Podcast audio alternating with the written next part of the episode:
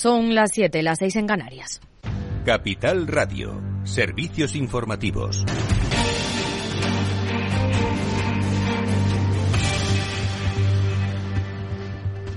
A esta hora, comparecencia de la presidenta del Banco Central Europeo, Christine Lagarde, en la Eurocámara para explicar las últimas decisiones de política monetaria. ¿Qué está diciendo Javier Luengo? Buenas tardes. ¿Qué tal, Laida? Muy buenas tardes. De momento acaba de terminar el discurso, lo hemos contado en Mercado Abierto y en estos momentos debate en directo de los europarlamentarios discretion to get their own budgets in order. The ECB needs to focus on what is needed, faire le nécessaire.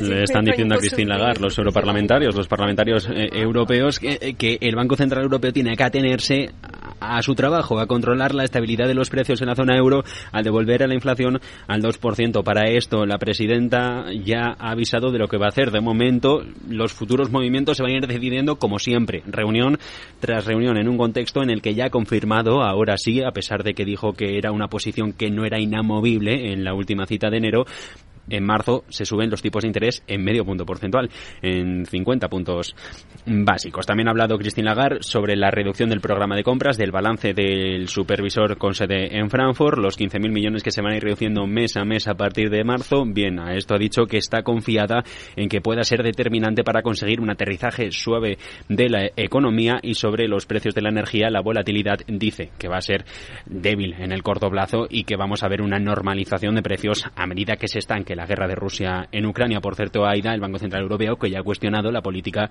de los bonos a los principales ejecutivos del sector comunitario. En el último informe lo que señala es falta de transparencia en las estructuras de compensación que a su juicio consideran que los riesgos no son para las operaciones. Gracias, Javier. Y la eurozona tuvo en 2022 un déficit comercial de casi 315.000 millones de euros en un contexto marcado por el auge del coste de las importaciones energéticas tras la guerra de Ucrania, según Eurostat. Entre enero y diciembre de 2022, las exportaciones se situaron en los 2,87 billones de euros, mientras que las importaciones alcanzaron un valor de 3,19 billones. Y en el Pleno del Parlamento Europeo ha aprobado la revisión de la normativa sobre fondos de inversión a largo plazo. Más información, Lorena Ruiz y lo han hecho con el fin de que resulten más accesibles y para facilitar las inversiones hacia la economía real, poniendo el foco en las transiciones verdes y digitales. La medida ha salido adelante con 492 votos a favor, 109 en contra y 27 abstenciones. Con estos cambios legislativos se busca impulsar la supervisión y mejorar la protección con el objetivo de que sean más atractivos para los inversores minoristas. Además, pretenden ayudar a financiar proyectos a largo plazo como son las infraestructuras, propiedades inmobiliarias y las pymes. las modificaciones de la normativa recogen el Pacto Verde Europeo como una de las prioridades hacia las que deben canalizar las inversiones a largo plazo. Estas normas obligarán a los inversores minoristas a aportar un consentimiento explícito cuando inviertan en productos que se califiquen como no apropiados. El mecanismo ibérico, que desde el pasado 15 de junio limita el precio del gas destinado a la electricidad, ha generado en los consumidores un ahorro de cerca de 5.000 millones de euros y una estabilización de los precios, según ha explicado la ministra Teresa Rivera esta tarde. Alejandra Moya. Así es, la vicepresidenta asegura que los consumidores vulnerables pagan ahora un 65% menos de lo que pagaban en el primer semestre de 2021, antes de que comenzara la invasión rusa de Ucrania. Sobre la evolución del precio del gas, este desciende un 63%, en plena escala de esta materia prima, así lo explicaba la vicepresidenta una estabilización en torno a 60 euros el megavatio hora, que nos da una cifra eh, un 63 por debajo, un 63% por debajo de las cifras que pagábamos, del precio que pagábamos en el mes de agosto. Además, el precio medio mayorista de la electricidad en España durante enero también ha sido inferior al de los principales países del entorno y destaca el buen momento que están viviendo las energías renovables. Y seguimos en España. Grifols anuncia un plan de ahorro de 400 millones de euros. La multinacional catalana ha lanzado un comunicado para informar de su intención de reducir gastos, que incluye el despido de 2.300 empleados, la gran mayoría en Estados Unidos y un centenar en España. Claves del mercado.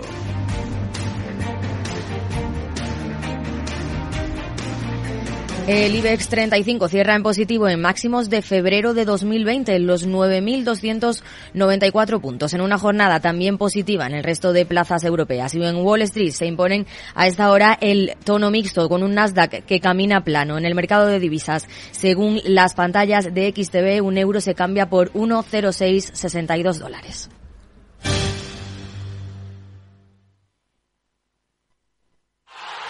Acción! ¿La has visto? ¿Qué acción? Una acción gratis. Ahora consigue una acción gratis por hacerte cliente de XTB y descubre cómo se siente un inversor en bolsa. Descarga la app de inversión de XTB, hazte cliente, haz tu primer depósito de cualquier importe y disfruta de tu acción gratis para empezar a invertir. Invertir implica riesgos. Términos y condiciones de la promoción en xtb.com. Si quieres conocer mejor las empresas con las que trabajas, empieza por Informa. Compruébalo con tres informes gratis, el nuestro para que nos conozcas más y los dos que tú elijas para tu negocio. Solicítalos ya en Informa.es. Informa, líder en información empresarial.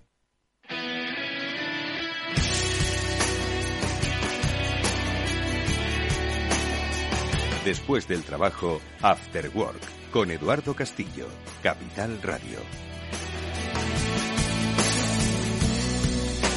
¿Qué tal amigos? Buenas tardes, bienvenidos al Afterword en Capital Radio que ya comienza a esta hora y en el que vamos a hablar hoy de cambios, de los cambios que se producen en nuestra vida, en la vida profesional, bueno, de las transformaciones o reorientaciones y también de los cambios que se producen o que nosotros podemos producir gracias a nuestra actividad a través de las empresas.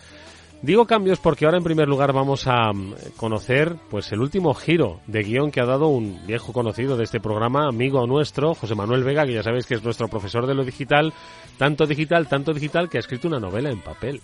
Bueno, pues de su trabajo de la arquitectura del mal editado por Plaza y Janés de Penguin Random House, vamos a hablar con él sobre cómo es esto de escribir una persona muy digital sobre intrigas, corrupciones, novela negra, ambientada en Madrid y que estamos seguros de que va a ser uno de los próximos éxitos literarios de nuestro tiempo. Bueno, sobre por qué ha escrito José Manuel Vega, qué ha escrito y cómo lo ha escrito vamos a hablar en esta primera parte. A ver si os inspiráis también con su cambio. Y luego, el cambio que hacen eh, las personas que trabajan en las compañías que fomentan la ayuda y la participación en proyectos solidarios. Hoy ya sabéis que tenemos el transformador junto a los especialistas de Salesforce y vamos a hablar de una iniciativa interesantísima. Dentro de los grupos de trabajo que hacen eh, en la compañía para cambiar la sociedad, para transformar la sociedad, está el de Bike Force. Bicicletas, exactamente, pedaleando cambiamos la vida. Y ellos lo han hecho con la ayuda de Bicicletas sin Fronteras. Han ayudado a muchos estudiantes en Senegal a que sea mucho más eficiente su relación con la educación gracias precisamente a los desplazamientos que las dos ruedas y unos pedales pueden participar. Bueno, pues eh, con eh, estos integrantes de Bike Force y con eh, responsables de Bicicletas sin Fronteras hablaremos en la segunda parte del programa para que nos inspiren también un poquito. Así que venga, vamos a empezar a hablar de literatura. Tengo muchas ganas de hacerlo con José Manuel Vega.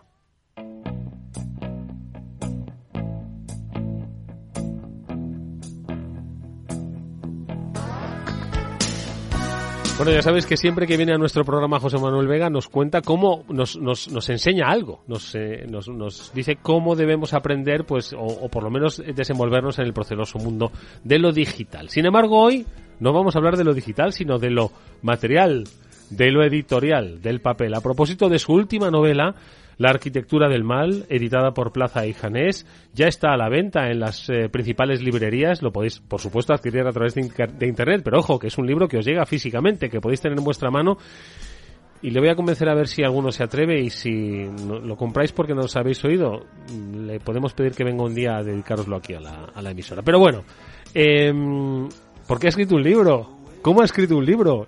Nos va a dar clases sobre cómo escribir un libro. José Manuel Vega, ¿qué tal? Muy buenas tardes. Hola, buenas tardes. Eh, fíjate que, eh, mira, venía pensando, según venía para aquí, para la emisora, que llevo viniendo, habré hecho contigo 60 o 70 programas más o menos. Por ahí. Y hoy estoy como inquieto, estoy como nervioso porque es algo que me hace muchísima ilusión. Entonces, eh, estoy como un niño con zapatos nuevos y así que, bueno, pues eso, estoy aquí un poco inquieto con mi, con mi criatura nueva, ¿no? Con, con esta nueva aventura que es el, el escribir una novela, que es algo que efectivamente ha sido una sorpresa para, para mucha gente que me conoce por mis otras facetas y, y que de repente ha sido como, anda, pues este chico también sabe escribir. Bueno, pues es una novela eh, inspirada en, en, vivencias reales, obviamente eh, con personajes de ficción, en la que habla de directivos insaciables, en las que se habla de eh, corrupción política, en los que se habla de entornos empresariales, en los que se habla de un entorno eh, empresarial, urbano y político como es eh, Madrid, donde se mueve prácticamente todo y que eh, ahora vamos a profundizar un poquito más en ese desarrollo, sin desvelarlo obviamente, porque lo que queremos es que la gente lo lea, pero sí que quiero eh, eh, preguntarte cómo hemos llegado hasta aquí, porque quien nos siga con cierta regularidad sabe que José Manuel Vega es escritor. De hecho, muchas veces le presento yo como escritor, conferenciante, nuestro profesor particular. Él, aparte de ser ingeniero y, saber mucho de diseño digital y estrategias de marketing digital, también es escritor. Ha escrito libros sobre emprendimiento, sobre, em, sobre gestión, sobre management y de repente tras esa, tras esa trayectoria que yo pensé que ibas a escribir un, un tercero, un cuarto, un quinto sobre el mundo empresarial, de repente te deslizas por el mundo de la ficción y además tirando a la novela negra casi. Sí, sí, sin casi, sin casi, sí. Em, pues sí, es, es, es, una buena pregunta. Em, la verdad es que todo esto se inició con mis primeras experiencias en el ámbito editorial de, no ficción. Eh, tengo publicados varios libros, como tú decías antes, y, ha sido una experiencia que siempre me ha, parecido fantástica, ¿no? Pero me quedaba la espinita clavada, decir, si realmente me quiero eh, em, autodenominar eh, escritor, pues yo creo que el, tema de, escribir ficción, escribir una novela, pues era un poco como el paso que me quedaba haciendo falta. Yo, sin desmerecer el trabajo de nadie, yo creo que mm, tiene más mérito el escribir una, una novela. Yo he hecho las dos cosas, entonces sé un poco de lo que hablo, ¿no? Es decir, al final una, un libro de, no ficción, bueno, pues es un poco como un, como un, escribir un trabajo en, al final de una carrera universitaria o un, o un trabajo, sé, una tesis, algo así, ¿no? Es decir, al final tú tienes una temática de la que se supone que controlas, ¿no? Escribes una serie de capítulos, vas, eh, bueno, lo planificas y, y, bueno, pues se trata de, coger un poco el tono de comunicación y ya está, ¿no? Sin embargo, cuando das el salto a una novela, pues bueno, tienes ya unos personajes que, que hay que poner en un contexto, que tienen un pasado, que tienen un, porqué, eh, tienes una trama que tienes que ir dosificando a lo largo de las, de las páginas, sobre todo cuando, pues como en este caso que es un thriller de intriga, ¿no? Pues, pues tienes que ir desvelando poco a poco la, la trama, ¿no? Y la verdad es que me apetecía muchísimo el embarcarme en un proyecto así. Y bueno, pues empezó un poco de casualidad, un poco en mi tiempo libre, diciendo, venga, pues voy a, eh, tenía una historia ahí en la cabeza, venga, vamos a intentar darle forma, ¿no? Y claro, ha habido un proceso largo, sobre todo de aprendizaje, para, bueno, pues ser capaz de, de, hacer esto y de hacerlo de una manera digna. Yo también tenía muy, eh, me, obsesionaba el hecho de que esto fuera mm, un trabajo profesional. Quiero decir que alguien que lo lea no diga, bueno, los otros están bien, pero este, mm". entonces era evitar un poco eso, ¿no? Y así es un poco como nació este proyecto, un poco como un reto personal de ver si era capaz de hacerlo. Y a partir de ahí, bueno, pues eh, aprender y, y, y, y sobre todo esforzarte en acabarlo, ¿no? En, llegar al final. Tenías una idea en la cabeza, una idea que se remonta a tiempos pretéritos. Hay que decirle a nuestros oyentes, le vamos a decir a, nuestros oyentes cómo, cómo nos conocemos José Manuel y yo. Hace muchos años este programa tenía una sección de emprendedores que hacíamos con la Fundación Iniciador. Sí. Eh, una gran fundación. Que Estaba por ahí Lucas Cervera, estaba también Elaine García, en fin. Exacto, sí. ¿Verdad? Y un día viniste al programa, ¿te acuerdas? Como protagonista de... Sí, sí, me, yo creo que fue además con por, por la publicación de alguno de mis otros libros, pues vine como invitado simplemente pues a contar un poco mi, mm. mi experiencia. Allí nos, eh, nos conocimos y descubrí a que José Manuel eh, tenía una, una vida anterior, una vida anterior en el mundo de la empresa, como ingeniero que es, multinacional, habías trabajado durante muchos años y posteriormente ya pues te independizaste, te hiciste un hombre libre y, y hasta hoy trabajando pues eh, no solo en estos ámbitos formativos ¿no? de la dirección, de la gestión del emprendimiento, sino también del diseño digital, del marketing digital a través de la empresa en la que en la que estás, el equipo E, de la que también, por cierto, hemos hablado mucho. Entonces, eh, cuento todo esto para preguntarte si la idea que de repente te rondaba la cabeza era de esos tiempos pretéritos, de cuando estabas en el mundo de la empresa, cuando pues tenías otros, digamos, vivías otros escenarios. Sí, sí, en, parte sí. Es decir, yo durante 10 años, antes de, iniciar eh, la actividad por, eh, por mi cuenta, eh, pues bueno, pues trabajé en varias multinacionales y, mm, y, bueno, pues de esa época pues recuerdo contactos con, bueno, pues con directivos, con, con eh, personas del, de la, altos funcionarios de la administración pública, algún político y bueno, pues de ahí pues fui quedándome con algunas cosas de estas que te dejan con la boca abierta y yo dije, madre mía, voy a hacer como que no he escuchado nada en esta conversación o, bueno, cosas que me he ido encontrando a lo largo del tiempo, ¿no? No solo de esa etapa como, como ejecutivo en, una multinacional, sino, bueno, pues también en estos últimos años. Eh, al final sí que lo, pone en la, en la contraportada del libro, ¿no? Que reúno un montón de experiencias que me han pasado a mí directamente en estos veintitantos años de profesión y también, bueno, pues noticias que se pueden simplemente leer en los medios. Es decir, también me ha inspirado mucho, bueno, pues el leer el periódico, básicamente, ¿no? De hecho, incluso muchas veces estaba escribiendo y la, y la actualidad me sobrepasaba, porque es que hay, veces que, que, salían noticias que decía, es que no me lo puedo creer, o sea, es que esto es, más fuerte todavía que lo que a mí se me había ocurrido, ¿no? Entonces, bueno, pues vas incorporando esos elementos, ¿no? Eh, que, que, bueno, pues no sé, recuerdo, por ejemplo, el caso de las famosas cremas de, de Cifuentes, ¿no? O el maletín de un millón de euros del, del suegro de Granados, ¿no? cosas de este estilo, ¿no? Que, que iban sucediendo, lo leían las noticias y digo, es que no me puedo creer que esté, que esté ocurriendo esto, ¿no? Y, y bueno, pues sí, he, mamado mucho de, de, la prensa, incluso hay una parte, digamos, parte de la resolución, que no, no voy a entrar en más detalle para no hacerme auto-spoiler, ¿no? Pero parte de la resolución, digamos, de toda esta trama, que es, bueno, pues más o menos truculenta, pues también está basada en, en hechos reales que sucedieron en Alemania en 2001. Es decir, alguien puede pensar, madre mía, lo que se le ocurre a este tío. Pues no, es que, es que esto ya sucedió. O sea, es una noticia que yo leí hace tiempo, que también me, me obsesionaba un poco y digo, lo voy a meter en la trama también. Oye, combina bien entonces eh, el mundo económico, la corrupción económica, empresarial y política, el sexo, las mentiras, la ambición, combina todo eso estupendamente. ¿o La verdad es que son unos ingredientes. Y el crimen, ojo, y el crimen. Dicho así, dicho así, son unos ingredientes eh, ideales. para construir una trama eh, que yo creo que se, se separa un poco de lo que es la, la tradición eh, española de, de, la novela negra.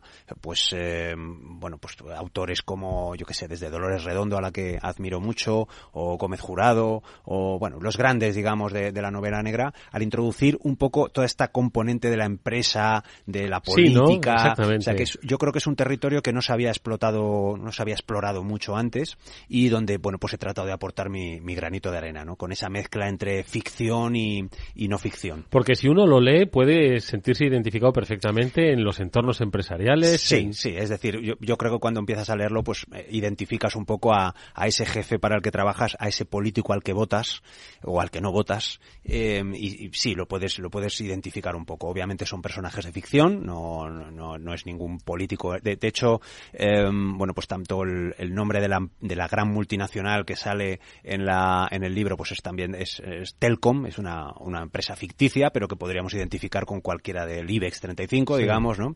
Y los partidos políticos que, figuran, pues también son, son partidos ficticios. O sea que em, también un poco para que nadie se sienta llamado a engaños, ¿no? O sea que aquí em, ha habido muchos casos de corrupción en España en los últimos años y bueno, me han servido de inspiración, pero sin entrar a valorar si este partido mejor o el otro, es un tema en el este que se ha llevado más que el otro. Exacto, es un tema que en el que yo pues ni, ni entro ni salgo porque me, no, no me interesa. Oye, ¿tenemos un héroe en el libro o no? A ver, eh, yo creo que no. Yo creo que no. Vaya eh, hombre. No, no hay, no hay yo pensaba que este comisario iba a, serlo. Sí, hay, hay, un comisario que investiga. Bueno, pues una vez que ya digamos introducimos a los personajes, bueno, pues hay un, hay un, empieza a, desaparecer gente, ¿no? Interviene un comisario que, eh, bueno, que también juega a dos bandas. Es un hombre que también está, está con, con en, la, pues, en, la, en la línea de lo alegal. Exactamente, haciendo un poco, bueno, pues su, su vida con todo esto.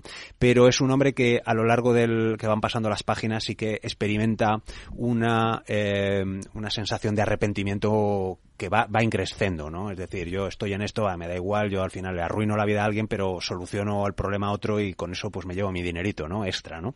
Pero poco a poco sí que es verdad que va sintiendo eh, o, le va pesando el arrepentimiento y, poco a poco pues, pues va cambiando. Eso se ve a lo largo del libro. Yo creo que en general todos los personajes, hablamos de una política corrupta de, la Comunidad de Madrid, hablamos de un, de un alto directivo insaciable que se quita todos de en medio de, con maniobras raras para llegar él a la presidencia de de, Telcom, de esta empresa ficticia. Eh, todos ellos, en mayor o menor medida, en algún momento experimentan esta sensación de arrepentimiento, ¿no? De mm. realmente esto merece la pena, todo este, todo este follón, ¿no? Merece, la pena. Eh, o sea que, bueno, que, y yo creo que eso es un sentimiento muy real, es decir, probablemente eh, el equivalente a estas personas en, en la realidad, pues también tendrán esos momentos de bajón de decir, mira, es que lo mando toda la mierda, no, no me merece la pena. Oye, ¿habrá continuación, habrá continuidad? De, de, las, de los personajes, de las tramas. Eh... Bueno, hay, hay, algunos que mueren, entonces ya estos difícilmente. en la memoria quedarán. Sí, y vamos a dejarlo ahí. Eh, algunos eh, va a ser difícil el, el darle continuidad. A mí me encantaría poder, poder continuar con, con esta aventura, pero lo, va a decidir al final el público. Es decir, si, si el libro pues tiene buenas críticas y si alcanza un, umbral de ventas razonable, pues continuaremos con esta aventura y, a, mí yo seré el primero que, estaré encantado de continuarla. Pero si, bueno, pues si al final no, no, no hay respuesta, digamos, pues a lo mejor es, se queda simplemente pues en una, en una aventura muy bonita que, que he vivido durante este último año, pues, eh, bueno, pues con todo el proceso de edición y viviéndolo desde dentro, ¿no? Cómo funciona el mundo editorial desde dentro, que me, que me ha encantado la experiencia, ¿no? Y sobre todo con los compañeros de viaje que tengo, con la editorial Place Janés, el grupo Penguin Random House, que, bueno, pues oye, trabajar con gente tan profesional, pues, nivel, pues, la, la verdad es que ha sido, ha sido una experiencia magnífica. Así que ya eso me lo llevo ya por adelante. Eso ya es lo que te llevas. Oye, por cierto, que, que fíjate que lo decía al principio, ¿no? Que contigo solemos hablar siempre de mundo digital, de cómo nos transformamos y aquí estamos hablando de un mundo analógico que es el del libro, ¿no? ¿Qué sensaciones has tenido? Eh, ¿no, no, no, no, tuviste un poco la idea de decir, oye, voy a hacer un libro electrónico, ¿no? Que al final, pues es el... el... Sí, bueno, a ver, ahora mismo, el, empezando por el contrato que firmas, cuando, cuando firmas una, en una editorial, hasta luego lo que es el resultado como tal, eh, bueno, pues se utilizan todos los formatos, es decir, eh, la arquitectura del mal está disponible en papel, como este que tengo aquí con nosotros, eh, pero también en formato electrónico, en todas las plataformas, eh, o sea que, bueno, que puedes disponer de la versión que prefieras. Uh -huh. eh, sí que es verdad que en el mundo del libro lo analógico tiene tirón, tiene un cierto fetiche. Es decir, al final yo podría haber venido aquí con un con mi lector, con mi Kindle o con el que sea, el Sony, el que el que tú quieras y enseñarte el libro así decir, mira, este es mi libro, pero no es lo mismo a mm. tocarlo, a pasar las páginas, a enviarlo eh, a, como, a, como sí, a regalarlo, a, sí, a, regalarlo, por ejemplo, o a dedicarlo, ¿no? Es, ese tipo de cosas que tienen más que ver porque al final el producto es el mismo, es decir, la historia es la misma, la trama es la misma, pero todo ese tipo de cosas que tienen más que ver con el fetichismo, vamos a decir, pues no se pueden comparar. Así que eh, todo muy digital, perfecto, de acuerdo contigo, pero eh, tener un, un, libro en papel pues para mí es, eh, es, algo especial y sobre todo cuando te llegan tus primeras copias y demás pues es una sensación eh, muy especial que yo creo que no sería lo mismo con la versión electrónica. Mm. Oye, estarás en la Feria del Libro, supongo, ¿no? Pues mira, sueles estar en la Feria sí, del Libro. Sí, suelo, suelo ir todos los años eh, con, con, mis otros libros, con, con, mi otra editorial, con la que... Con, con los de empresa, con, los de... No, bueno, este también es de empresa. Los, este también, pero bueno, no, sí, de otro tipo de, ficción. Entonces, sí, entiendo que este año, to mira, todavía es un tema que todavía no hemos tratado, pero vamos, sí, sí, habrá que pasarse por la Feria del Libro y saludar allí a todo el mundo y espero que firmar muchísimos, que me hace, me hace mucha ilusión. Sí. Oye, ¿ha sido difícil escribir este libro? ¿o no? Ha sido difícil, sí. La trama en sí misma es bastante compleja, hay muchos personajes. Te, te voy a proponer la, que respondas a la pregunta como las ideas que tiene un emprendedor, ya que de, te decía ¿Sí? que tú y yo empecemos hablando de emprendimiento y que has escrito libros sobre emprendimiento, ¿Sí? ¿no? Uno tiene una idea, pero luego tiene que montar la empresa, ¿no? Tiene que pasar el Valle de la Muerte y... Exactamente, esto, esto es así y igual. el libro pasa igual. Esto es como montar una empresa al fin y al cabo. Puedes tener una idea más o menos abstracta en la cabeza. Yo en este caso pues tenía una trama, algunos personajes más o menos identificados, pero luego hay que ponerse y pasar a la acción. Siempre yo lo he contado aquí en este programa muchas veces, que lo importante no es la idea, la idea casi es un poco lo de menos, lo importante es la capacidad de ejecución. Y ahí es donde está la amiga. Entonces la idea, pues cualquiera puede decir, no, mira, pues un thriller que de, con, con un político, con un, con un directivo, con un tal, sus vidas se entrecruzan, hay una cierta investigación policial porque hay algunos muertos, pues esto tampoco tiene tanto mérito. Pero luego hay que ponerse y escribirlo, ¿no? Y ahí sí, eh, pasas ese famoso Death Valley porque cuando llevas ya muchas horas dedicadas y tienes, pues no sé, qué decirte, un tercio aproximadamente de, madre de, de, mía, escrito, y te, quedan dos tercios dices, dices, madre mía, lo que me queda, lo que me ha costado hasta aquí y tal, y bueno, pues, pues, pues tienes que tener una fuerza de voluntad, eh, sobre todo en un caso, pues como era el mío en, en, este momento, en el que a mí no me esperaba un contrato editorial, eh, o sea, yo estaba haciendo esto un poco sin saber muy bien lo que iba a dar, ¿no? Eh, luego se ha, se ha materializado en un contrato eh, muy interesante, muy potente, pero yo cuando lo escribía no sabía lo, dónde iba a llegar con él, ¿no? Entonces, vencer esa inercia de decir, ¿por qué no te vas al sofá y te pones la tele un rato o te dedicas a cualquier otra cosa? Pues vencer eso es muy complicado, sobre todo para acabar 400 páginas ¿no? que, tiene, que tiene la arquitectura del mal, mm. pues eh, vencer todos esos miedos y todas esas dudas para y sobre todo ese, ese momento de ¿a quién le va a interesar? Pero tú, ¿qué, pretendes con esto? Es, muy, muy complicado el vencer eso. Pero bueno, una vez que vas avanzando, pues es como todo. También montar una empresa es difícil o hacer un programa de radio. Oye, y, y otra analogía, en el trabajo que tú desarrollas como eh, eh, director de estrategia digital en, en el equipo E, eh, cuando creáis un proyecto en el que diseñáis esa estrategia digital, pues muchas veces, hombre, tú entregas el proyecto, te lo encargan, pero siempre esto, a mí por lo menos me ha pasado siempre con los cuadros. Bueno, cuando uno ha pintado aficionadamente, como yo, a los cuadros, uno veía que nunca, nunca acababa el cuadro, porque siempre le, pondría algo más, ¿no? Sí. Pero en algún momento hay que decir, hasta aquí. Hasta aquí, ¿no? Sí. ¿Te ha pasado un poquito lo, lo mismo? Es decir, porque claro, que decir, tramas de, de corrupción, de eh, intriga, de política, de sexo, de crimen, puede ser inacabable. Sí, sí, sí. Es verdad que, que, es difícil decir, lo dejo aquí ya, ¿no? Porque siempre lo vas leyendo y siempre vas corrigiendo algo. Y a mí me ha pasado a lo largo de las diferentes versiones que ha, que ha pasado el texto, eh, bueno, pues ha habido un, montón de, de, de, frases que no me acaba de convencer, le vuelvo a dar otra vuelta, y ya tienes que decir, mira, hasta aquí. Eh, ahí es donde interviene, eh, yo tuve por una parte varios lectores cero al principio, que fueron los que me dieron varios, bueno, reenfoques Em, que, me, que me parecieron muy interesantes. Es decir, personas de mi confianza que lo leyeron en su primera versión y que me decían, oye, mira, pues yo esto aquí lo veo un poco flojo y tal. Ah. Que por cierto, también es un momento de vale, ¿no? decir, después de las horas que llevo y estos tíos me dicen, pero bueno, para eso están, para es gente de confianza que te, que te dicen, que realmente te dan una opinión eh, más o menos fundamentada, digamos, ¿no? Y luego, una vez que ya terminé... Unos beta testers, estaba pensando. Sí, exactamente, beta testers por llevar el, el, ejemplo del software, Y luego, eh, cuando, cuando bueno, pues eh, mi editor en, en, en Janés, pues, pues igual también me dio otra serie de puntos de vista. Oye, pues mira, este personaje se enfría. Cosas que yo, a mí se me habían pasado también por falta de experiencia, quizás, ¿no? Porque yo soy novato, ¿no? En este, en este ámbito, ¿no? Este personaje, pues se va enfriando a lo largo del texto. Por ejemplo, las últimas 100 páginas, pues casi no tiene protagonismo. Eh, mira, este otro, la verdad es que empieza muy flojo. O a este otro le falta un porqué. ¿Por qué actúa así? ¿Qué, qué le pasó en su pasado, no? Bueno, son detalles que, que, bueno, pues que tienes que ir cerrando, ¿no? Así que, bueno, pues te toca estar ahí, pim, pim, pam, pam, pim, pim, pues eh, pico y pala, hasta conseguir dejar el mejor texto posible. Pero estoy contigo, si ahora lo volviera a repasar, volvería a, corregir un montón de frases y en algún momento tienes que decir hasta aquí.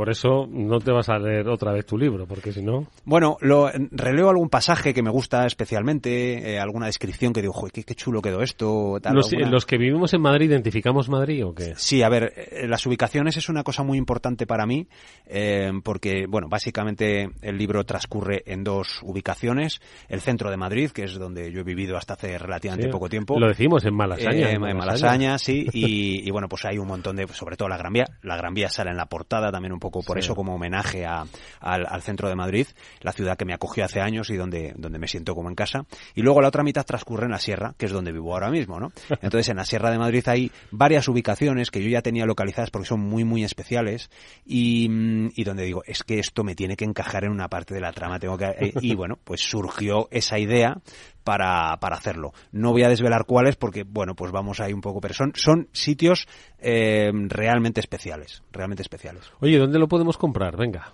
Pues mira, se puede comprar prácticamente en todas las librerías, la librería de tu barrio, puedes, eh, puedes eh, encontrar la arquitectura del mal. Eh, si no lo tienen, es decir, si llegas y preguntas y no lo tienen, que lo pidan porque al día siguiente pues está, está disponible. Así que pedidlo, pedidlo porque es importante, es importante que esté en la librería, ¿no? Y luego también se puede en, plataformas digitales, pues en, prácticamente en todas, pues también, también está. si te gustan los formatos tipo caja literaria, esta caja que viene con sorpresas, con regalos y tal, pues la gente de Book Noir Box pues ha hecho una, una caja literaria muy chula y va con el libro firmado y demás, o sea que también ahí, o para un regalo, por ejemplo, es muy chulo.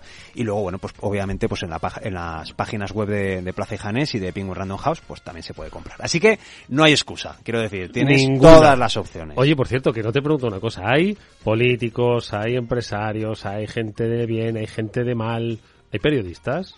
Eh, sí, algunos sale así, pero bueno, son papeles secundarios. A lo mejor hay que buscar un... Sí, ese es nuestro sino. Es verdad, verdad, sí. Pues a lo mejor hay que buscar un huequito para la segunda parte a un buen un periodista. Si haces alguno radiofónico, no te lo cargues, hombre. Eh, podríamos matar a un, a un presentador de radio, sí. Bueno, pues eh, lo tendremos que esperar a la continuación, que estoy seguro que vendrá, de la arquitectura del el mal el libro de José Manuel Vega, editado por Plata, eh, por Plaza y Janés, a ver si lo digo bien, de Penguin Random House y que pues es un orgullo que, que, que, seas nuestro amigo de este programa. Te deseamos todos los éxitos del mundo. muchísimas gracias. Me ha hecho una ilusión loca venir aquí a lo que ya considero mi casa a hablar en este caso de este proyecto que ya digo que me hace muchísima ilusión. Que sepa la audiencia que me he dejado el libro en casa, que me lo iba a traer para que me lo dedicase y me lo he dejado. Pues nada, tendrás que esperar que en la feria del libro. En la feria, bueno, pero hasta mayo, madre mía. Bueno, antes vendrás por aquí.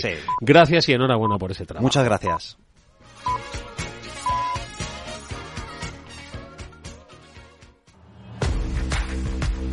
¿Te sientes atraído por invertir pero no sabes por dónde empezar? Tenemos la solución en XTB porque te regala una acción para empezar a sentirte como un inversor. Es muy sencillo y en solo tres pasos. Tienes que entrar en xtb.com, abres tu cuenta totalmente online y en menos de 5 minutos realizas un depósito de cualquier importe para activar la cuenta y te regalamos una acción. Empieza con el broker líder en el mercado europeo sin ninguna comisión en la compra y venta de acciones y ETFs de todo el mundo hasta 100.000 euros mensuales.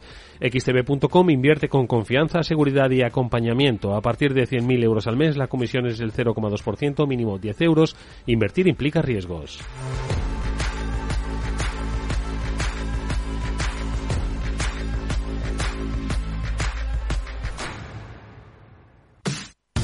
Los viernes en Capital Radio te proponemos descubrir y comprender las estrategias de empresas con éxito que servirán de inspiración y ejemplo para la tuya. Escucha Metaempresas, un programa presentado por Andrés Arenas con la presencia y los consejos de expertos en distintas áreas y profesores de reconocida trayectoria. Todos los viernes a las siete y media de la tarde, Metaempresas, Capital Radio.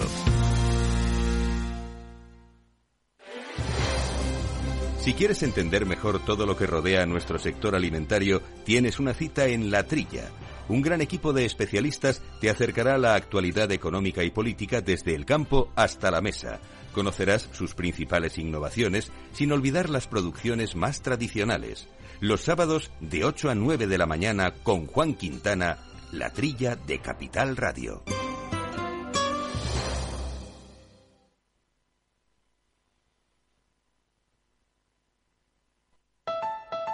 Escucha cada jueves, a partir de las 11 de la noche, en Líderes Globales, las entrevistas que Raúl Castro nos trae desde Florida.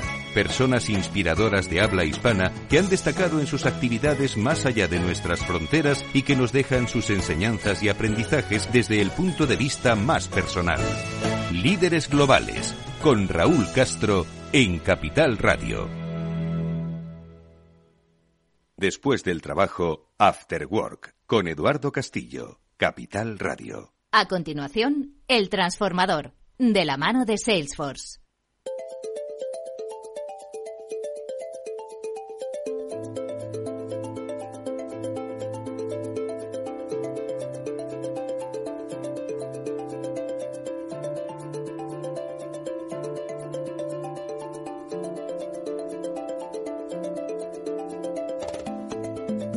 Pues hoy en nuestro transformador, este espacio en el que hablamos de cambio eh, junto a los especialistas de Salesforce, hoy vamos a hablar de cambiar la vida de las personas a través de los proyectos solidarios. Ya sabéis que Salesforce es una compañía que se caracteriza por fomentar, facilitar que todos los que forman parte de la organización puedan desarrollar, pues a través de las, de las distintas iniciativas, pues sus eh, eh, ganas, sus capacidades, su apoyo, su voluntariado a través de diferentes grupos de trabajo y fuerzas, ¿no? Fuerzas de trabajo. Y hoy vamos a conocer a una interesantísima que ya tiene, ya tiene historia dentro de lo que es el grupo Salesforce y que gracias precisamente a su, a su impulso, a sus pedaladas, pues han logrado que muchos eh, chavales eh, y chavalas en Senegal pues puedan tener una mejor educación, un mejor acceso a la educación precisamente porque a través de la bicicleta, en un trabajo conjunto, ahora lo contaremos con Bicicletas Sin Fronteras, han logrado pues que pueda haber ese acceso, cubrir las largas distancias y que la gente pueda acceder a la educación, como digo, gracias a la bicicleta. Pues de ello vamos a hablar en este programa con la ayuda de Lucía Paradinas y Olga Rodríguez Piñero. Ambas son ejecutivas de cuentas en Salesforce, pero también son voluntarias del proyecto Bikeforce. Lucía, buenas tardes, bienvenida. Buenas tardes, muchas gracias. Y también a Olga, buenas tardes, Olga, bienvenida. Hola, Eduardo, buenas tardes. También nos va a acompañar eh, con quienes habéis trabajado de manera conjunta en este proyecto que es eh, Bicicletas sin Fronteras, una ONG, y eh, nos escucha Inés Carrillo, que es directora de proyectos y responsable de comunicación en, en la en la organización, en Bicicletas Sin Fronteras. Inés, ¿nos escuchas? Buenas tardes. Hola, buenas tardes, os escucho. Estupendo. Bueno, pues vamos a hablar de Bike Force, vamos a hablar de Bicicletas Sin Fronteras, vamos a hablar de cómo habéis logrado llevar unas bicis a Senegal, de cómo, de qué cara han puesto, de qué carita han puesto cuando vean la bici y cómo las están usando y cómo impacta todo esto en, en la vida de las personas. Bike Force, eh, ¿cuánto tiempo lleva la iniciativa? ¿Qué es exactamente? A ver. A ver, Bikeforce es una iniciativa que se mm, creó a partir de, un grupo de, de, voluntarios de Salesforce que, bueno, apasionados de la bicicleta, se montó hace cuatro años, aproximadamente, un poquito más de cuatro años. Y a partir de ahí tu, tuvieron la iniciativa de decir, oye, vamos a, a, buscar una ONG en la que, con la que poder colaborar y, lógicamente, que gire en torno al mundo de la bicicleta y apareció por arte de, la, de, de Google, apareció aquí eh, Bicicletas sin Fronteras. Y desde entonces se inició la colaboración con ellos. Y ha sido una, una colaboración de cuatro años que, que pues creemos que para, por ambas partes eh, por ambas partes está siendo súper fructífera no se han hecho un montón de iniciativas a través de partners a través de clientes incluso a través lógicamente de empleados o de cualquier otra persona que ha querido donar y colaborar con la iniciativa de Bicicletas sin Fronteras pues bueno, pues eh, desde entonces para acá se han hecho muchas cosas que seguiremos contando. Oye, ahora vamos a conocer un poco más en profundidad a Bicicletas sin Fronteras, pero antes hablabas de que somos una iniciativa dentro de Salesforce, cuatro años llevamos de apasionados de la bicicleta, pero yo, me gustaría, eh, Lucía, que nos contaseis cómo eh, desde la propia organización, desde la propia Salesforce, sois capaces de encontraros a gente que os apasiona la bicicleta y gente que os apasiona ayudar a los demás. Y cómo de repente podéis canalizar a través de Bikeforce, oye, iniciativas buscando a eh, Bicicletas sin Fronteras y llevar a cabo proyectos. Porque, ojo, hay mucha gente que seguro que monta en bici, bueno, lo vemos todos los domingos en Madrid, ¿eh? como hay muchísima gente que monta. Eh, y hay mucha gente que quiere ayudar. Y sin embargo, vosotros habéis hecho la cuadratura perfecta eh, con Salesforce como eh, columna vertebral para llegar a realizar estos proyectos? Pues yo creo que es eh, todo, todo funciona con de boca en boca, ¿no? Al final nos hemos juntado un grupo de gente en el que todos estamos, eh, estamos bastante impactados, como es, nos hemos compenetrado entre todos. Eh, hemos sido gente de entre 21 años y 55 años y al final, eh, pues el perfil de, de, la gente que ha ido es gente un poco pues aventurera, no, no necesariamente eh, somos adictos a las bicicletas, pero, pero sí que teníamos pues esa, esas ganas de, de conocer el proyecto. Al final Salesforce llevaba colaborando de manera económica eh, durante cuatro años y era la primera vez que íbamos eh, de manera física, con lo cual ha sido pues un proyecto muy, eh, muy impactante, muy, muy, muy importante para todos. Pero contestando a tu pregunta, al final yo creo que el, el boca en boca y al final el, la gente aventurera y con ganas de, salir del país y de no tener miedo a nada, eh, yo creo que al final se, se juntan, ¿no? Bueno, estamos, estamos ya empezando a viajar a Senegal, ¿no? Pero antes eh, apuntaba Olga que eh, encontráis a Bicicletas Sin Fronteras. Inés eh, Carrillo, decíamos que es eh, directora de proyectos de la, de la ONG. ¿Quiénes son Bicicletas Sin Fronteras? Yo confieso que no conocía la, la ONG. Tampoco soy biciclista.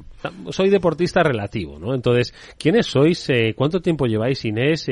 ¿Qué perseguís? Cuéntanos. Mira, Bicicletas Sin Fronteras eh, no somos ciclistas, para empezar, sino que somos una ONG que tenemos como misión eh, cambiar el mundo a través de la bicicleta.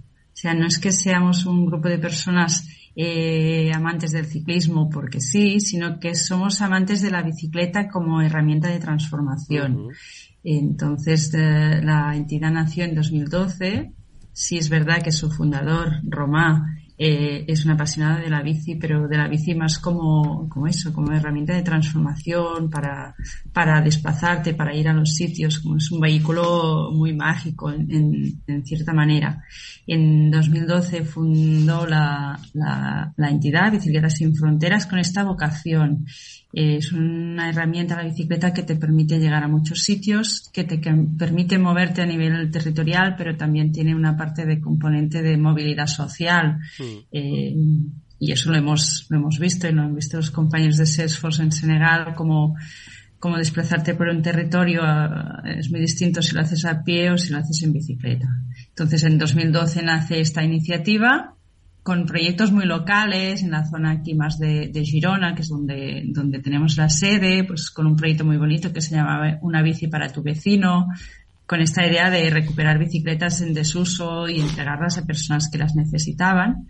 Pero el proyecto ha avanzado mucho eh, y en 2015 ha avanzado mucho y ha avanzado rápido. En 2015 ya nos plantamos en Senegal con esta idea de, incidir en, el acceso a la educación. Entonces, no hablamos tanto de bicicletas, sino de acceso a la educación. En 2015 nace el proyecto y a partir de ahí, pues ha ido rodando, rodando, rodando y actualmente, pues básicamente nos dedicamos a eso, a mejorar el acceso a la educación de los alumnos de las zonas rurales de Senegal con un sistema de transporte escolar en bicicleta, aunque tenemos pequeños proyectos aquí en España también pues también para personas que tienen dificultades de acceso a la, movilidad por, zonas donde no hay transporte público o por, los medios. También tenemos un pequeño proyecto aquí en España. Oye, pues después de, escuchar a, Inés, eh, entonces voy a, a rehacer mi reflexión. La bicicleta como herramienta de transformación. Yo sí que utilizo la bicicleta. Desde que, por ejemplo, en Madrid, que es donde yo vivo, pues se instalaron este sistema de bicicletas municipales. A muchos nos ha transformado la forma de entender la relación con las ciudades, la forma de llegar a los sitios, la forma de gestionar nuestra propia vida, nuestro propio estrés. Y yo creo que efectivamente la bicicleta es un elemento transformador y que, como nos ha explicado, ha servido pues para focalizar ¿no? una mejora de las condiciones educativas ¿no? de, Senegal. Antes de, de mm, seguir eh, conociendo cómo se produce este viaje entre Bike Force y, y, Bicicletas sin Fronteras, eh, ¿cuál es un poco el, el modelo que tenéis mm, para hacer que la bicicleta sea, pues eso, sea, cambie la vida de las personas? ¿Tenéis bicicletas en propiedad? ¿Buscáis bicicletas de gente que las cede, que las dona, las tomáis en préstamo? ¿Cómo funciona, Inés? Pues mira, también como lo que contaba, hemos tenido un recorrido eh, que ha sido bastante rápido, o al menos nos lo parece, que ha pasado el tiempo muy rápido. Sí empezamos recuperando bicicletas de, donaciones de, particulares y estuvimos así hasta 2018. Y el proyecto en Senegal empezó con bicis que recuperábamos de, de, donaciones de particulares, de tiendas que colaboraban, que recogían bicis que la gente pues ya no usaba eh, intentábamos repararlas, las mandamos a Senegal y allí pues las volvíamos a reparar otra vez porque por el viaje ya habían sufrido algunos pequeños daños y las entregábamos. En 2018 hicimos un, un cambio de planteamiento que tiene mucho que ver con nuestra filosofía. A una persona que está en una situación de vulnerabilidad, en una situación como más desfavorecida, si le das una herramienta que no es del todo perfecta, no le estás ayudando eh, en, todos los sentidos. ¿vale? Entonces le estás dejando siempre en una en un lugar de segunda categoría, te doy una bici vieja porque es una persona que no mereces una, una, la mejor herramienta. Y ahí hicimos un cambio de planteamiento, además por, por cuestiones técnicas de las bicis usadas son todas de modelos distintos, necesitan piezas de recambio mm. de mil tipos. Eh, para lo que era el proyecto en Senegal, que se basa mucho en, que el mantenimiento de la bici sea lo más eficiente posible, tener muchos modelos de bici de muchas épocas distintas, con muchas piezas distintas, era muy complejo. Por lo tanto, respondiendo a tu pregunta, actualmente lo que tenemos es nuestra propia bicicleta. Es una bici diseñada express para, para zona de Senegal donde estamos tiene un nombre ya como muy africano, se llama la Baobike. Baobab es el, árbol africano por excelencia y bike, pues ya no hace falta decir. Entonces la Baobike es una bici que hemos diseñado que se construye, se fabrica en Turquía y se monta en Senegal en un almacén fábrica que tenemos, llega semi montada y ese es, la y yo invito a los que nos estéis escuchando de buscar esta bici eh, la, la imagen porque es muy representativa, es una bici amarilla, es una bici unisex que sirve para todos niños y niñas y para todas las edades y sin cambio de, de, marchas, o sea, muy simple. Y es nuestra bicicleta y esa es la que entregamos eh, para que los alumnos puedan ir a la escuela y las entregamos a las escuelas. Y recientemente, en, esa entrega, en una de esas entregas, fuisteis los eh, eh, voluntarios, los participantes en Bikeforce, este grupo de trabajo de Salesforce. Olga, Lucía, estuvisteis también en ese viaje a Senegal. ¿Cómo se plantea el viaje a Senegal? Decías que desde hacía eh, cuatro años, ¿no? La compañía venía apoyando económicamente esta iniciativa, pero ya pasamos de la economía a la acción humana, ¿no? ¿Cómo se produce este, este paso? Sí, a ver, eh, pues como decía, hace cuatro años empezó la colaboración y pandemia por medio nunca se dio la oportunidad de poder ir eh, in situ a, ver y ayudar eh, a, pues, a todos los colegios donde se estaba colaborando con, con Bicicletas Sin Fronteras. Entonces, pasada esta, este periodo que hemos transcurrido con el COVID, pues ya pasado el mes de septiembre dijimos, oye, ahora es el momento, o sea, este tiene que ser el año, nuestro año fiscal terminaba 31 de enero, con lo cual tenemos que hacer coincidir fin de año fiscal con eh, esta posibilidad de viaje para que impactara lo menos posible el negocio, porque en Salesforce nos da la oportunidad de, de poder hacer voluntariado una semana al año, pero lógicamente, como es en jornada laboral, debe impactar lo menos posible el negocio. Entonces, se vio la posibilidad de que pudiera ser la primera semana de febrero y bueno, pues mm, hablamos con, con Inés y con Romá, dijimos, es factible, pues vámonos, con lo cual empezamos a, a, comunicar entre un grupo eh, reducido de, empleados, oye, que nos vamos a Senegal, quien quiere participar en el voluntariado para, para irnos allí y colaborar con Inés y con Roma y con Bicicletas Sin Fronteras en, en todo el proyecto. Y así fue, en el mes de octubre, como locos, nos pusimos eh, unos cuantos a, a inscribirnos y a comentarlo con otros, otros tantos compañeros y finalmente hemos sido 19 personas de, bueno, 18 de Salesforce con algún acompañamiento familiar incluido también que, es, que ha sido factible. ¿Y cómo fue el viaje? ¿Cómo se planteó? Pues eh, fuimos a Palmarín, que de hecho yo creo que poca gente lo, por lo menos yo lo ubicaba en, en el mapa. Está a dos horas y media aproximadamente en, en coche o, o autobús de Dakar y nos vinieron, la verdad es que se han portado de 10, tanto Inés como Roma como Buba, que es la persona que trabaja con, con ellos, eh, nos vinieron a buscar al aeropuerto a las 12 de la noche o 11 de la noche y, y, de ahí pues nos montamos en un autobús y camino a Palmarín, que está ya te digo a dos horas, dos horas al sur. Es una zona espectacular, muy bonita y, ahí estuvimos una, una semana. Comentábamos ya el primer, segundo día que parecía que llevábamos un mes en, en Palmarín. Ya estábamos todos hechos a, la vida de, de Senegal. Y, y, una de las cosas que a mí me pareció muy relevante, que se lo comenté, lo comentamos todos, ¿no? Eh, fue el factor sorpresa, ¿no? El, el, el, ir un poco, pues, sin saber, el no tener una estructura, ¿no? El, eh, yo creo que si eres una persona muy estructurada y que quieres conocer al detalle qué es lo que va a pasar en cada viaje, eh, o voluntariado yo creo que no, no es tu proyecto, ¿no? Tienes que estar muy abierto a, a pues a, a, conocer eh, bien la cultura en profundidad. Entonces fuimos sin, sin una agenda cerrada y yo creo que ese factor sorpresa fue lo que nos hizo disfrutar mucho de, del voluntariado, del proyecto eh, y del viaje, ¿no? Y yo creo que esta energía eh, positiva eh, se contagiaba entre, entre, entre todos, ¿no? ¿Cómo, eh, ¿Cómo visteis, cómo percibisteis lo que nos decía Inés, ¿no? La herramienta de transformación, ¿cómo se percibía? A ver. Pues eh, yo creo que era un, es un facilitador. O sea, uno de los, uno de los días eh, nos pegamos un madrugón todos tremendo para ir a buscar a los niños que se desplazaban mm, desde el punto más lejano hacia el colegio.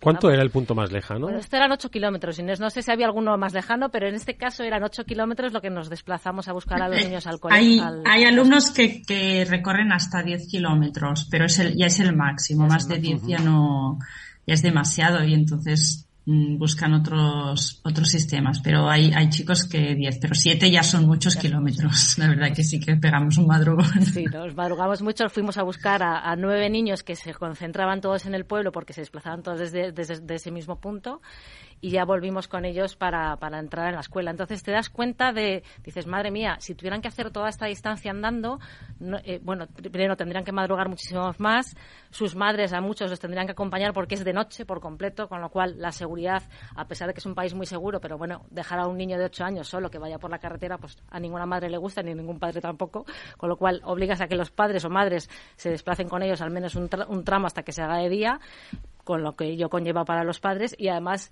pues eso, la posibilidad después a lo mejor de volver a casa a comer, pues no es factible, con lo cual a lo mejor hay una malnutrición ahí en bebida. O sea, ves que si el simple hecho de tener una bicicleta para facilitar y agilizar el desplazamiento al colegio, ya solo eso mejora, mejora la calidad de vida de los, de los alumnos, de los padres y por ende, pues mejora los resultados académicos, mejora muchas cosas. O sea, es que mm. simplemente por tener una bicicleta, ¿no? Oye, pero simplemente por tener una bicicleta aquí, a nosotros lo escuchamos y nos resulta pues normal. Yo estaba diciendo que todos tenemos acceso a una bicicleta, ¿verdad? Estos nuevos servicios. ¿Quién no ha tenido una bicicleta de pequeño? Pero quizás ellos son eh, pues personas que han visto por primera vez una bicicleta cuando desde esta iniciativa de Bicicletas sin Fronteras y Bike Force pues se ha puesto en, sus manos, ¿no? Entonces, eh, no todo el mundo sabe montar en bicicleta. ¿Cómo, cómo habéis hecho eh, eh, para suplir eso? ¿Habéis tenido que dar clases, Inés? ¿Cómo habéis, cómo habéis introducido la bici? Eh, Porque además, es que, claro, por otro lado además que no solo la bici es transformadora, pero sí, también para un niño es, es la, la libertad de un niño y el juego, ¿no? Entonces yo creo que es doblemente emocionante, ¿no? Lo es, lo es, Edu, y si tienes ocasión de venir, de verdad que, que es muy bonito. Mira, es una pregunta mm, que me gusta, además que creo que nos han hecho pocas veces. Eh, no tienen ningún problema. Eh, fue muy divertido y muy bonito y emocionante el primer, las primeras 65 bicis que entregamos en 2015. Eh, sí es verdad que a las niñas al momento les costaba un poquito, y, y, nos planteamos eso. Ay, hemos venido aquí con la bici, pero es que eh, en el, en el, en Palmarén, en el instituto, cuando llegamos había unos 900 alumnos y tres o cuatro bicis. Muy poquitas y además es que eran unos trastos de bicis. Entonces, las primeras 65 que pusimos, eh, era, ay, ay, claro, no habíamos pensado en eso. En nada, o sea, los niños, en nada, se montaron a la bici como si lo hubieran hecho toda la vida. A las niñas les costó un poquito más, pero tengo una imagen en la retina de ir por la tarde, el día de la entrega, por la tarde a la playa, porque está en una zona de, de Atlántico de playa, que es una playa muy extensa cuando baja la marea, y las niñas, con ayuda de los niños, porque los niños mm, iban más rápido a aprender, eh, aprendían ellas solas a, montar en bici. Se, se, deslizaban por el poquito de pendiente que hay en la playa, se dejaban caer, pa, pa, pam, y es que ya, ya está. O sea, es como, es como si estuvieran esperando esas bicis y, como ya si lo llevaran en la sangre. No había un problema, no se convirtió en un problema. Y sí que en alguna ocasión, en algún otro instituto que se ha vuelto a plantear, les hemos hecho un pequeño curso de formación. Es que en cinco minutos aprenden a ir en bici. No, debe ser, pues eso, muy emocionante, ¿no? Lo es, lo es. Y, le pregunto a, Olga y a, y a Lucía, en cierto modo, pues eh, la satisfacción que supone no solo participar ¿no? En, en, un, en, una acción de estas características, sino también estar en una empresa que lo fomenta, ¿no? Porque muchas veces, oye, las actitudes de, voluntariado, ¿no? Que se desarrollan, pues uno las hace de puertas afuera, ¿no? Eh, y sin embargo, que tener la oportunidad que además basado en los propios valores de la compañía, ¿no? Que no te lo ofrece como, oye, mira, que sepas que hay estas actividades, sino que fomenta y, y, permite, si no me equivoco, como ya hemos conocido en otras ocasiones, dedicar horas eh, concretas al año para que sean para los grupos de voluntariado, creo que es, eh, es muy, muy, importante como, como empresa, ¿no? Tenemos muchísima, muchísima suerte, desde luego. Y bueno, yo tengo que decir que me incorporé hace poco a la empresa, pero es uno de los valores que, que, más me, gustaban de la empresa. Y, luego al final eh, fomenta mucho el, trabajo en equipo, ¿no? O sea, yo creo que en ese sentido la empresa sí que lo hace muy bien porque haces también mucho networking con, con, gente de, de, diferentes perfiles y también aprendes a, aprendes a trabajar en equipo, a encontrarte eh, dificultades, ¿no? Al final, quien hemos ido hay gente que me decía, bueno, pero habéis ido ahí a pasároslo bien y a disfrutar. Hemos estado currando, o sea, hemos estado, aunque a alguno le parezca, pero hemos, hemos observado mucho, que es algo en lo que nos, nos decían mucho Inés y Roma, observar. Y, y, y sí que hemos trabajado mucho en equipo. Y creo que eso, desde el punto de vista de una empresa, si nos escucha cualquier otra empresa, yo creo que es, es fundamental, ¿no? El voluntariado eh, me, me, parecería, vamos, factor obligatorio para, para, para todos, muy, muy importante. Sí, sí, al final la cultura del voluntariado yo llevo algo más de tiempo que, que, Lucía en la compañía, pero no la tenía, o sea, nunca había estado en una empresa que te fomentara esta, esta capacidad de poder dedicar tiempo laboral a, a jornadas de voluntariado. Entonces, para mí ha sido un descubrimiento absoluto y es algo que, que, te, que, te, va enganchando cada vez más. Cada vez más tienes la posibilidad de hacer un montón de actividades desde dentro. Hay un montón de grupos que, generan, que hacen un montón de actividades de voluntariado. Entonces te vas enganchando cada vez más a ese proceso de ayudar a los demás. Al final tenemos que devolver a la sociedad parte de, lo que nosotros como compañía estamos ganando también. Entonces, bueno, es una, es una suerte tener, tener una, estar en una empresa así que, y que te fomente esto, ¿no? Y es, bueno, y ya esta, esta capacidad de habernos, poder habernos ido a Senegal con, con Bicicletas Sin Fronteras ha sido top, top. Oye, todavía tenéis Senegal en el recuerdo, está muy, muy presente, sí, sí, sí. Eh, pero forma parte ya del pasado, ahora hay que mirar al futuro. ¿Cómo vais a seguir trabajando desde Bike Force? Y ahora le pregunto a Inés, ¿cómo lo van a hacer desde Bicicletas Sin Fronteras? Bueno, pues eh, una de las, bueno, varias actividades que, que, hicimos fueron diferentes sesiones de, digamos, de brainstorming en el que nos reuníamos eh, todos y, y, y, dábamos ideas principalmente de, de mejoras y de, y de innovación. Entonces, eh, en esas sesiones fue muy interesante porque al final, pues cada uno daba su, su, su punto, su punto de vista y, y, llegamos a hablar, pues, de mejoras en las bicicletas, en la infraestructura, en la gestión de, del mecánico, las piezas de recambio, cómo obtener financiación, eh, sensibilización y, y surgieron ideas muy muy buenas. Hemos hemos creado bueno ya tenemos un chat permanente entre todos y, y se le ocurrió. El chat que se inició en el viaje Exacto. se mantiene. Se mantiene Exacto. y tenemos reuniones pues pues mensuales para poderles apoyar desde desde Madrid Barcelona y desde cualquier punto no y la idea es seguir trabajando con ellos eh, desde, desde España y como podamos al final ser la, ser la voz de, del proyecto que yo creo que es eh, algo que Inés sí que nos, nos decía siempre. Sí, sí, amplificar un poco ese, ese proyecto, amplificarlo a todos los empleados de la compañía y a externos, porque al final como te hemos comentado antes, de, además de viajar empleados, mm. han, han, viajado familiares, con lo cual, al final la red y el boca a boca que decía Lucía antes es fundamental. O sea, amplificar eh, la labor que estamos haciendo y la que puedan hacer otros, ¿no? Y, y fomentar la, las donaciones a través de multitud de canales, redes sociales va a ser fundamental. O la radio, como la radio, es el caso. Oye, y Inés, en un minuto, proyectos de futuro, seguir en la misma línea, por supuesto. Pues sí, nuestros proyectos de futuros es eh, llegar a los 350 institutos de Senegal, estamos ahora en 10.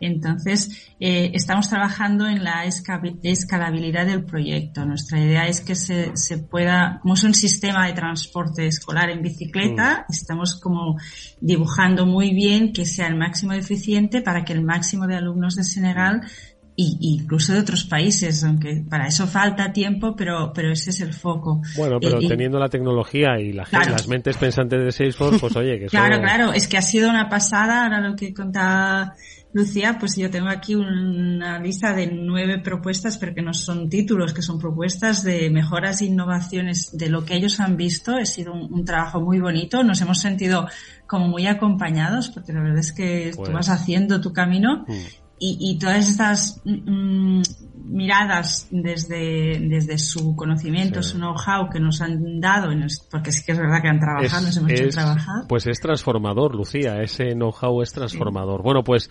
desde hoy empezaremos a ver la bicicleta precisamente como eso, como un elemento de transformación de la sociedad. Inés Carrillo es directora de proyectos y responsable de comunicación en Bicicletas Sin Fronteras. Gracias Inés, enhorabuena por el trabajo y hasta muy pronto. Gracias, Edu. Un y a Lucía Paradinas y Olga Rodríguez Piñero, eh, ejecutivas de cuentas eh, de Salesforce, pero voluntarias de Bikeforce.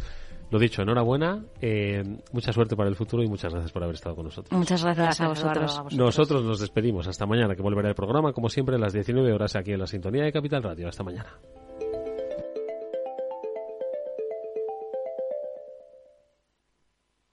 Salesforce les ha ofrecido el transformador. ¿Qué es ir más allá? Con Arval podrás llegar donde te propongas de la forma más sostenible y asegurar un mundo mejor contribuyendo a la seguridad en carretera, al futuro de las ciudades y a la calidad de vida. Ser responsable sin tener miedo al liderar el cambio. Arval, la transición energética arranca aquí. Más información en arval.es.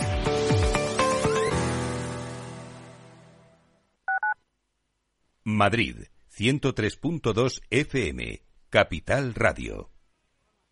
La unidad de pediatría del Hospital HLA Universitario Moncloa es un equipo experimentado de pediatras de diferentes especialidades, equipamientos diagnósticos, urgencias pediátricas 24 horas y hospitalización. Pide cita al 917-581-196. HLA Universitario Moncloa, tu hospital privado en Madrid, Avenida de Valladolid 83. Los viernes en Capital Radio te proponemos descubrir y comprender las estrategias de empresas con éxito que servirán de inspiración y ejemplo para la tuya. Escucha Metaempresas, un programa presentado por Andrés Arenas con la presencia y los consejos de expertos en distintas áreas y profesores de reconocida trayectoria. Todos los viernes a las siete y media de la tarde, Metaempresas, Capital Radio.